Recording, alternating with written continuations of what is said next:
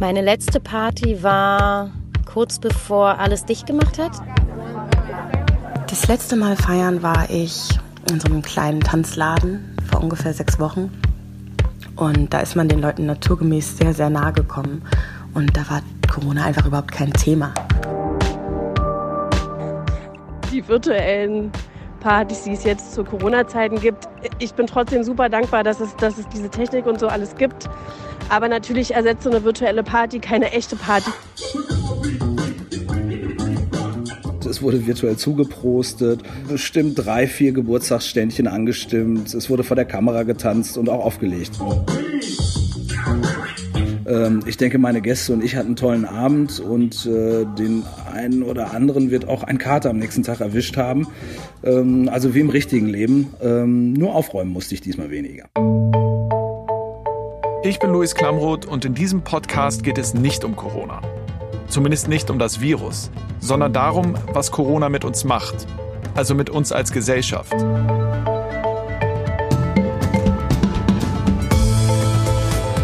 Das ist Klamroth Calling. ja, aufräumen äh, musste ich nach meiner letzten digitalen Party auch nicht. Also wir haben nur den Geburtstag meiner Mutter gefeiert. Wir haben allen, ähm, alle hatten Sushi und dann haben wir uns bei Zoom getroffen. Meiner Mutter haben wir auch Sushi bestellt und dann haben wir völlig asynchron Happy Birthday gesungen. Ähm, war ganz schön, aber eben nicht ganz so schön, wie wenn man sich im echten Leben sieht. Ne? Ja, man feiert jetzt nur noch vor dem Bildschirm alleine zu Hause mit Sushi oder auch einer Flasche Wein. So war es bei mir das letzte Mal jedenfalls. Und ich frage mich da manchmal, wann wird der Moment wieder kommen, wo wir uns in die Arme fallen, wo wir zusammen im echten Leben zelebrieren können. Laura, ich glaube, jetzt müssen wir stark sein. Das dauert noch ziemlich lange ist zumindest mein Gefühl, aber jemand, der es besser wissen muss, ist Klaus Lederer, das ist der Berliner Kultursenator und äh, den rufe ich jetzt an. Hallo, Herr Lederer, Luis Klamroth. Ich grüße Sie. Grüße Sie, Herr Lederer. Wann war Ihre letzte Party? Das ist schon eine Weile her. ja. Also wenn man wenn man sowas wie CSD-Partys oder so rausnimmt, ist es schon eine Weile her, weil äh, seit ich diesen Job habe, ist das mit den Wochenenden irgendwie relativ geworden und deswegen äh, kann man also so richtig Party machen auch nicht im Augenblick. Und äh, Theater oder Konzertveranstaltungen? Naja, im Grunde direkt vor dem äh, 11. März, an dem wir dann die Seele geschlossen haben, weil das ist ja was, was ich eigentlich äh, ja äh, normalerweise, wenn nicht gerade Krise ist, äh, permanent mache. Das war ja schon eine heftige Entscheidung. War das für Sie auch eine emotionale Entscheidung, zu sagen, jetzt Aber machen hallo. wir Schluss? Aber hallo. Also äh, das, im Grunde ist es so, wir haben uns äh, am frühen Morgen im, äh, im Senat äh, von äh, unseren ähm, Spitzenvirologen der Charité mal erklären lassen, wie die gesamte Entwicklung ist. Und äh, ich bin danach hierher gefahren und habe gesagt, das ist jetzt irgendwie ein Problem. Und dann haben wir uns zusammengesetzt, haben uns tief in die Augen geguckt und dann haben wir uns die Karten gelegt. Und das Ergebnis war, wir machen die großen Säle erstmal zu. Zwei Tage später äh, folgte dann die Schließung im Grunde sämtlicher Kultureinrichtungen. Äh, also wenn man äh, eigentlich äh, den lieben langen Tag damit beschäftigt ist, Kulturinfrastruktur zu sichern und aufrechtzuerhalten, dann ist die Tatsache zu akzeptieren, dass es jetzt einfach mal eine ganze Weile keine äh, publikumsgerichteten Kulturereignisse gibt, schon ein schwerer Schlag. Und das braucht auch ein bisschen, bis das so äh, durchkleckert im Kopf. Das ist ein schwerer Schlag, vor allen Dingen auch für die Existenzen von ganz vielen Menschen in Berlin und natürlich für die, für die gesamte Kulturbranche in Berlin. Ähm, ich kann mir vorstellen, dass Sie da viele schwierige Gespräche geführt haben mit Betroffenen. Naja, also äh, es ist klar, ich habe äh, die ähm, öffentlichen Einrichtungen äh, nicht einfach so geschlossen, sondern habe äh, die Kommunikation mit den Intendanzen gesucht, mit den Einrichtungsleitungen gesucht. Wir haben äh, eine Telefonkonferenz gemacht, wir haben ein größeres Treffen hier im Hause gemacht, selbstverständlich unter Einhaltung aller hygienischen Mhm. äh, Voraussetzungen und äh, sehr, sehr ernst und sehr, sehr intensiv miteinander darüber diskutiert, was bedeutet das jetzt und was ist der nächste Schritt. Ansonsten fährt man ein Stück weit natürlich auf Sicht äh, und natürlich habe ich parallel dazu auch mit vielen Akteuren aus den äh, freien Szenen kommuniziert. Meine Leute haben das gemacht, äh, um natürlich auch für Verständnis für die Maßnahmen zu werben. Wobei ich sagen muss, das Verantwortungsbewusstsein äh, und die Einsicht darin, dass es jetzt einfach äh, wichtiger ist, diese Infektionsketten zu unterbrechen, war überall groß. Was ist das für ein Gefühl, wenn Sie jetzt an so geschlossenen Theatern und Kinos vorbeilaufen? Naja, im Augenblick laufe ich nicht angeschlossene Theatern und Kinos vorbei, sondern äh, bewege mich zwischen Rotem Rathaus, meinem Büro und zu Hause mhm. äh, mit dem Ziel, äh, wirtschaftliche und äh, soziale Hilfen und Unterstützung auf die Beine zu stellen und äh, mit den Akteuren aus dem Kultursektor gemeinsam zu überlegen, wie wir dafür sorgen können, dass Kultur sichtbar bleibt, äh, dass Kunstgenuss möglich wird, auch unter Bedingungen weitgehender Kontaktbeschränkungen, also auf digitalen Wegen und sonst. Ähm, also es ist so, wenn ich von dem einen auf den anderen Tag nichts mehr zu tun gehabt hätte, dann will ich nicht ausschließen, dass ich eine kleine depressive Phase äh, hätte überwinden müssen. Mhm. Aber angesichts der Tatsache, dass aus der äh, Schließung der Kultureinrichtungen sofort ein ganzer Rattenschwanz an wirklich dringend zu erledigenden Angelegenheiten folgte, und das ist ja bis heute so, wir sind ja, äh, wir fahren ja hier wirklich auf Sicht, ähm, kommt man da nur hin und wieder mal dazu, sich bewusst zu machen, wie krass das eigentlich ist. Aber natürlich ist es schon so, die Entzugserscheinungen, äh, äh die sind spürbar. Vielleicht ein kleinen positiven Aspekt dieser ganzen Situation, wenn man überhaupt was Positives aus der Situation ziehen kann. Herr Lederer, macht so eine Situation vielleicht eine Kulturstadt wie Berlin auch nochmal einen Tick kreativer, weil Künstlerinnen und Künstler jetzt sich ganz neue Wege suchen müssen? Naja, es gibt böse Zungen, äh, die behaupten, dass äh, die Digitalisierung im Kulturbetrieb durch nicht so vorangetrieben worden ist und vorangetrieben wird wie durch Corona. Äh, aber natürlich ist es klar, so eine Krisensituation machen immer auch kreativ und deswegen stecken in Krisen auch Chancen, ähm, aber eben auch massive Gefahren. So, also äh, das, was man jetzt vor allem auch an Solidarität und an Unterhaken und an, äh, an, an dem Willen der Kulturszene erkennt, gesellschaftlich auch Präsenz zu zeigen, den Leuten auch in schwierigen Bedingungen äh, digital Angebote nach Hause zu schicken, das ist schon ganz großartig. Und, ja, ich, hab, ich, äh, ich, denk, ich denke das vor allen Dingen natürlich an so Projekte, die man jetzt mitbekommt, United We Stream, wo Clubs ähm, äh, ihre äh, DJs auflegen lassen und das dann gestreamt wird und so weiter. Kennen Sie solche Projekte auch?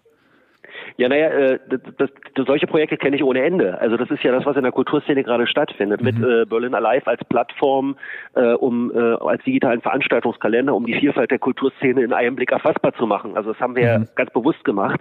Äh, solche Projekte gibt's reichlich. Also auch die großen Kultureinrichtungen, die jetzt beispielsweise äh, Konzerte äh, streamen, äh, die die Archive öffnen, die Digital Concert Hall ist frei zugänglich jetzt für die nächste Zeit. Das ist schon ziemlich klasse. Und trotzdem ist es natürlich so, der Applaus ist das Brot der Künstlerin oder des Künstlers äh, und äh, Kunst lebt natürlich von der Begegnung und der Interaktion zwischen Publikum und Kunstschaffenden. Also die digitale äh, Kultur kann die analoge Kultur nur ergänzen und nicht ersetzen.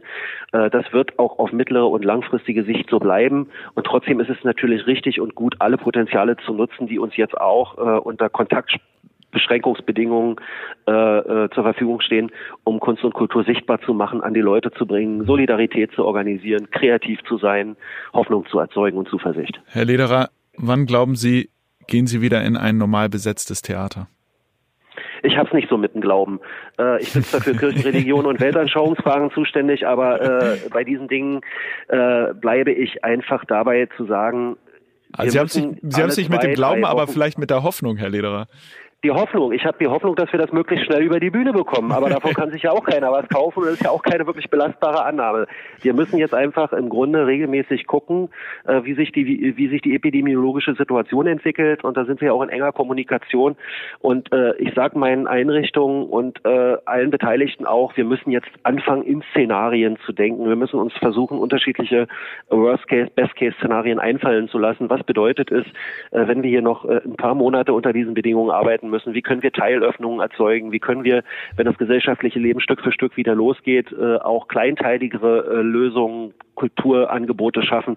Äh, das ist, glaube ich, das, was jetzt passieren muss. Und ansonsten bleibe ich dabei, wir müssen jetzt versuchen, alles zu tun, damit, damit nicht am Ende es heißt, wir haben das Virus, also wir haben das Virus besiegt, aber das Virus hat unsere Kulturlandschaft platt gemacht.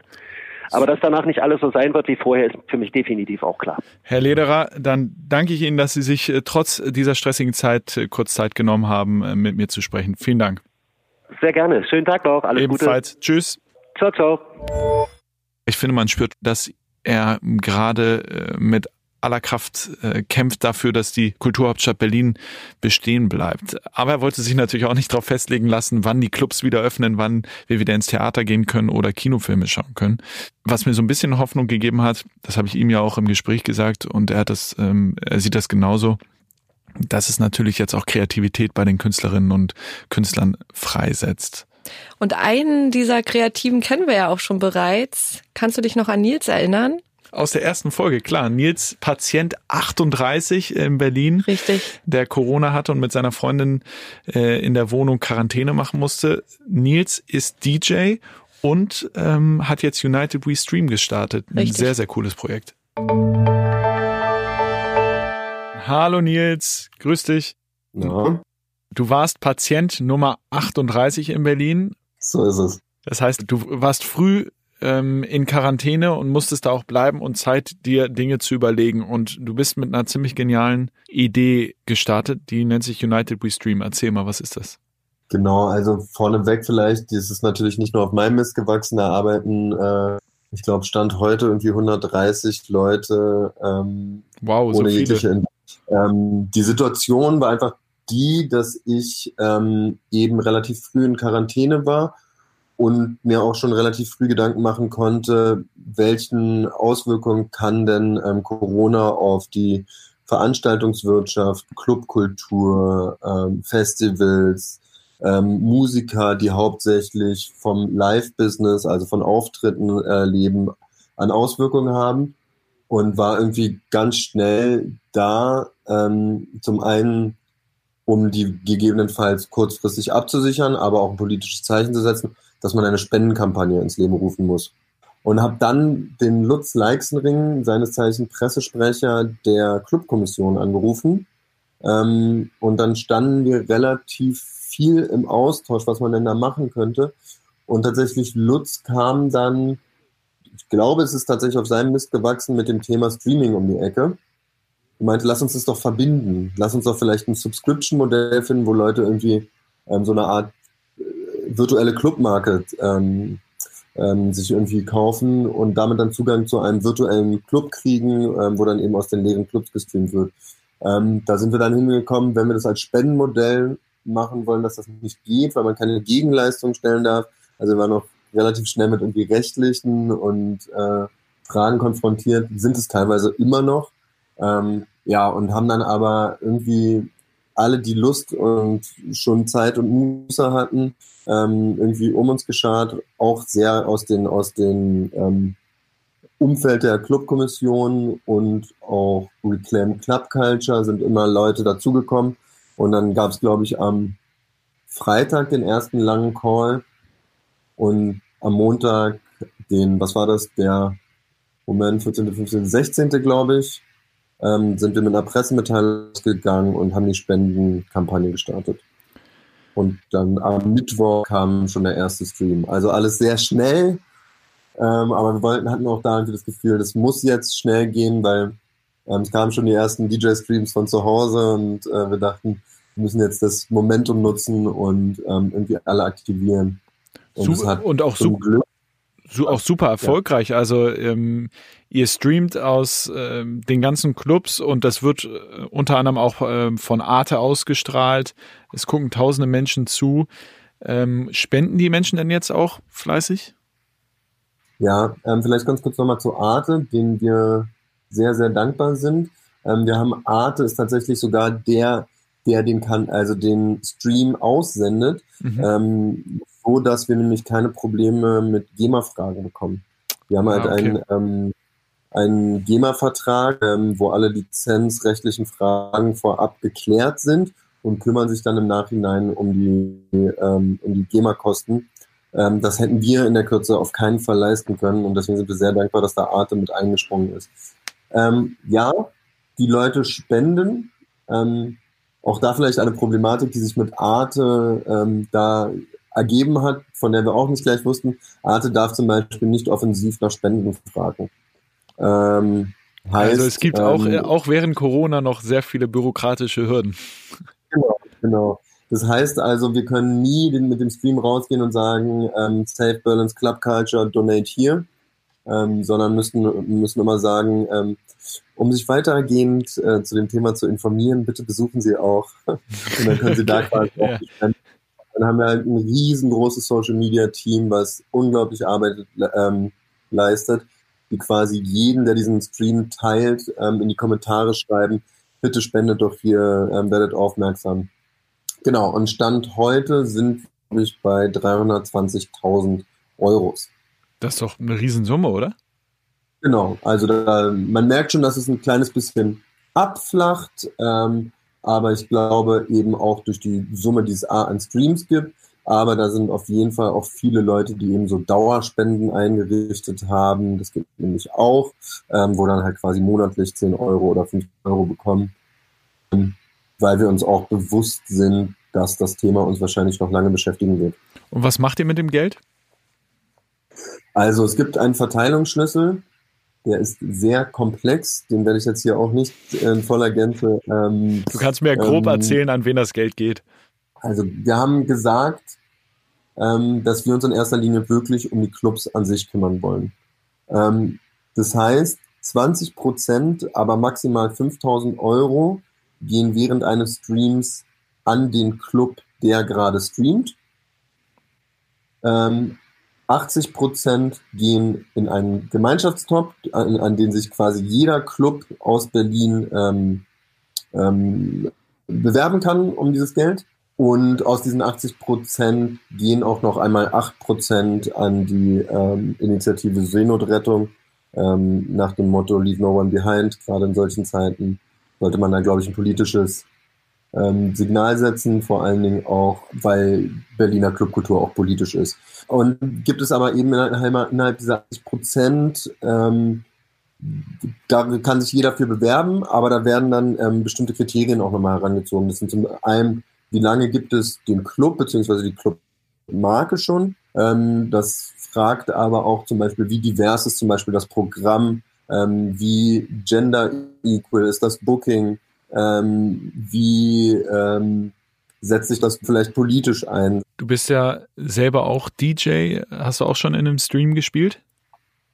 Nee, weil ähm, wir uns nicht ganz sicher waren, da ich ja eben Corona-Patient war, ob ich nicht vielleicht doch noch ansteckend sein könnte, ähm, obwohl eben schon Stand Wissenschaft heute das vielleicht nicht der Fall ähm, ist oder nicht der Fall sein sollte, ähm, aber haben uns dann dagegen äh, entschieden, ähm, das zu tun. Ähm, werde das aber wahrscheinlich wieder na äh, nachholen. Was bedeutet Clubkultur für dich und warum kämpfst du so dafür? Ähm, also ja, ich habe tatsächlich ganz früh angefangen, ähm, Veranstaltungen zu machen, Partys zu schmeißen und habe mich da irgendwie so verliebt in so Räume, die irgendwie eine andere anderen Ort oder einen anderen Ort kreieren, wo jeder irgendwie eine andere soziale Rolle hat und auch mal aus seiner normalen sozialen Rolle ausschlüpfen kann. Und ich finde die so wichtig. Ich finde, die ähm, bieten teilweise Therapieorte, sind ähm, Freiräume und Orte der, der, der Sehnsucht und des Außeralltäglichen und stellen deswegen so eine immense Kraft in der, in der Kultur dar. Und äh, habe mich tatsächlich auch während meines Studiums im Bachelor- und Masterarbeit ähm, mit, mit ähm, Club als Kulturbetrieb ähm, beschäftigt und sehe da auf jeden Fall ähm, die richtige Anerkennung ähm, vorhanden, die ähm, dem gebührt. Und das sieht man vielleicht jetzt auch gerade in den Spenden, die dort fließen, dass eben das eine Relevanz hat. Und tatsächlich ähm, muss ich auch hier mal das Dank an Politik aussprechen, ähm, dass hier gerade sehr, sehr einfach gehandelt wird, um eben Kulturbetriebe ähm, gegebenenfalls zu erhalten und, der, und, ihnen, und ihnen unter die Arme zu ähm, greifen. Wenn irgendwann mal diese Corona-Zeit äh, überstanden ist, dann wird es ja so die Aussicht wahrscheinlich auch nicht alle Clubs mehr geben, die es mal in dieser Stadt gab. Ähm, nicht alle werden es schaffen, durch diese schwere Zeit durchzukommen, rein wirtschaftlich. Wird, hast du Hoffnung, dass die äh, Clubszene in Berlin nach Corona trotzdem noch diese legendäre Clubszene ist und bleiben wird? Hm, also ich glaube, solange die kulturellen Subszenen existieren, werden die sich auch immer ihre Rückzugsorte suchen. Ähm, ich finde, jeder einzelne Ort hat seine Daseinsberechtigung und sollte auch ähm, unterstützt werden oder ist unterstützenswert. Ähm, ich bin mir aber auch bewusst, dass einige wahrscheinlich nicht schaffen werden. Ähm, aber ich bin fest davon überzeugt, dass sich dann entsprechend die Szenen ihre neuen Rückzugsorte suchen werden und ihre neuen Euro ausleben können, ähm, wie sie es eben möchten und wie sie es ähm, brauchen. Wie ist denn die Zukunft von United We Stream geplant, wenn äh, die Clubs wieder öffnen? Habt ihr da schon einen Plan oder ist das zu weit weg? Ähm, naja, also sagen wir mal so, wir planen momentan bis zum 20.04. auch schon ein bisschen darüber hinaus.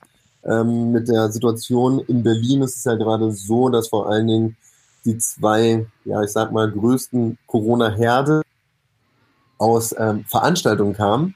Ähm, und wir natürlich auch sehen, dass das Veranstalt äh, das ähm, Ansteckungsrisiko ähm, bei Veranstaltungen natürlich extrem hoch ist. Ähm, Körperkontakt Berührungen ähm, etc. Und natürlich manche Berliner Clubs sind auch einfach dirty, aber das sollen sie auch sein. Also Partys sind auch wild und so gehören die sich auch zu sein. Ähm, deswegen glauben wir erstmal, dass es etwas später ähm, in den Clubs tatsächlich wieder Normalität ein, einkehren wird oder dass tatsächlich eher die letzten sind, die irgendwie mit Normalität wieder zurück ins Leben finden werden. Ähm, natürlich Gibt es da Ideen? Also da kann man sich natürlich Überlegungen machen, wie wir dieses Streaming-Format vielleicht weiterführen. Nils, vielen Dank und ich hoffe, ich äh, sehe dich bald in einem der Streams auflegen. Da werden wir uns sehen, ja. Danke dir, Nils. Ciao, guten Tag. Gut, ciao. Ja, Partys sind dirty und sollen es auch sein, hat er gesagt. Das sind natürlich Ansteckungsherde, aber die Clubszene in Berlin, wahrscheinlich auch im Rest von Deutschland, ist so kreativ, dass sie dann direkt sowas auf die Beine stellen und es scheint ja gut zu laufen. Ja, das gibt mir auch Hoffnung und bis wir wieder in die Clubs dürfen, werde ich einfach weiter vor meinem Bildschirm feiern. Ich auch. Danke, Laura. Danke dir. Ciao. Klamroth Calling ist eine Koproduktion von Studio Bummins und K2H. Redaktion Patrick Stegemann, Kate Kubel, Keschrau Beros, Theresa Sickert und Laura Pohl. Ton und Schnitt Christian Pfeiffer.